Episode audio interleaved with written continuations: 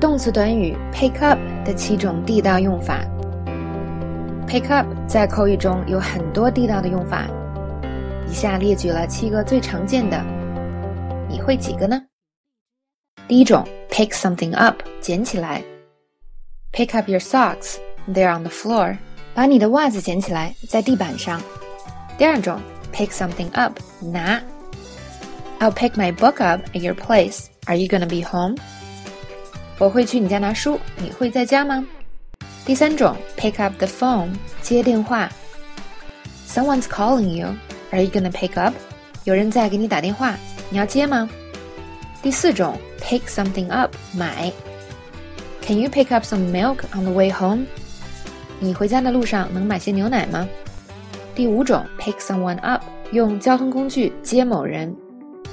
I'll pick you up at school. Meet me at the front gate.